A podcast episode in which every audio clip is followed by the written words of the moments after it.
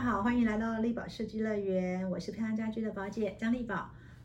今天学校没教你的设计经营课要来聊什么呢？我们都知道哈，上一堂课我已经讲过了哈，设计师有时候不要太执着于你是做工装、上空设计，或是只做家装、住宅设计。其实啊，呃，我们从我们的家装的，就是我们住宅设计的。呃，业主其实他们也是来自于各行各业，那来自于工装，你的商业空间你也是很多元的商业空间。其实设计师是可以接触很多人的一个工作，你可以有机会去认识非常多领域的一个一个还蛮有趣的一个工作。但是呢，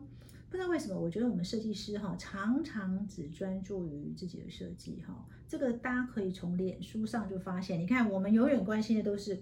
A 家设计公司谁设计的好作品？B 家设计师他最近又用了什么新材质？C 家设计师的功法多厉害？好像除了设计以外，我们比较少去关心其他产业。那所以我们在观察设计公司的经营模式呢，其实就不外乎从个人工作室变成小型设计公司，小型个设计公司再变成中型个设计公司，再变成大型设计公司，好像就没有其他发展了哈。其实从我们的管理学来讲，其实在产业的一个发展中，我们会有两种形式的一个发展，一个叫做垂直延伸，一个叫做水平延伸。而且现在解释哦，什么叫垂直延伸呢？垂直延伸就是，哎，我以室内设计为核心，我往上延伸，可能我就开了营造厂啊，就是你介入了工程，那你就可以去介入工程端哈。那也许你往下延伸。你去进家具品牌，你又变成家具厂商，这个叫做产业的一个垂直整合，这个是大部分室内设计师会做的哈。那呃，另外一种延伸叫做水平延伸，就是我以设计为核心，我可能可以做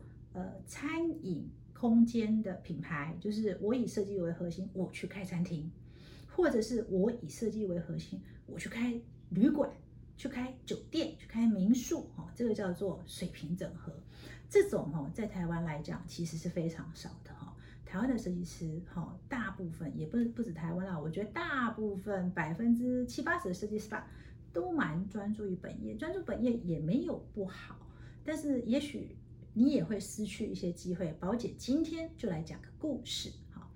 哎。我们都知道哈，有些设计公司呢，其实都是经营专业领域。什么叫做经营专业领域？就是做特定的行业。我曾经认识一个设计师，他呢专门在做什么？做公社，就是帮建商建案做公共空间的公社。他接了非常多公社，呃，而且是在特定区域哦，主要就是在桃园啊这一带。其实桃园这几年因为呃地产的关系，所以也。很蓬勃的发展，那有很多的所谓的这个小型建案也很多。那这个设计公司其实专门就是在做公社的。那也因为这样认识了很多建商，这个建商的品牌还有他所选的区域。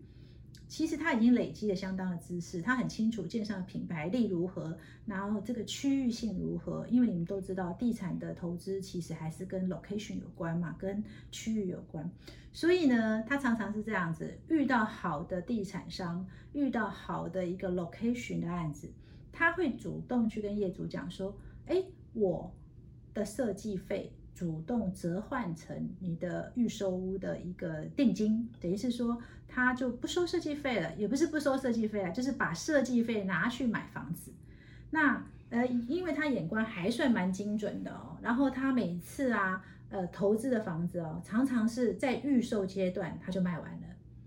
那个设计师也因为这样地产的投资，其实啊，为他累积了一大桶金。不是一小桶，是一大桶金。好，那累积的这些资源，当然就更有助于他事业的发展。哈，所以他后来呢，又选择到大陆，因为在选择要去大陆的时候，他也可以比较有多的资源可以做应战。好，这是宝姐今天讲的第一个案例。那第二个案例，我也再分享一下。我曾经碰到有一个设计公司，哎，也是做专业领域的，说做专业领域的设计师，其实你是蛮有机会的哦。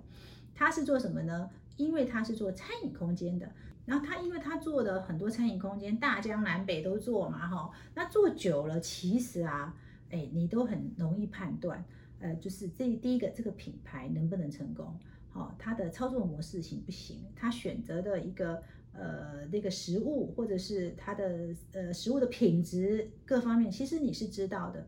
所以当这个业主呢来邀他，就说，哎。不如您这个案子就跟我一起合作嘛，因为他也接触了非常多的餐饮的业主哦，所以他有时候啊看业主啊的一个工作的态度，还有他呃他这个餐饮规划的一个方向啊，诶，他也有他累积的专业知识哦，所以呢他就陆续投了几个品牌的餐饮行业哈，因为他就跟他业主一起做了几个品牌，那。也因为这样，他的在一大陆呢就开展了他另外一个餐饮的一个事业哈，所以我这边宝姐今天这堂课要告诉大家的是，设计师你在想品牌的这件事情的时候，不要只想着设计品牌，也不要只想着公司的经营只是由小变大，因为由小要变大这是要看个性，也不是每一个人都适合的啊。但是呢，你们却可以从你们在经营事业的过程中，寻找进入其他领域的一个机会。当然，我要提醒大家，不是说，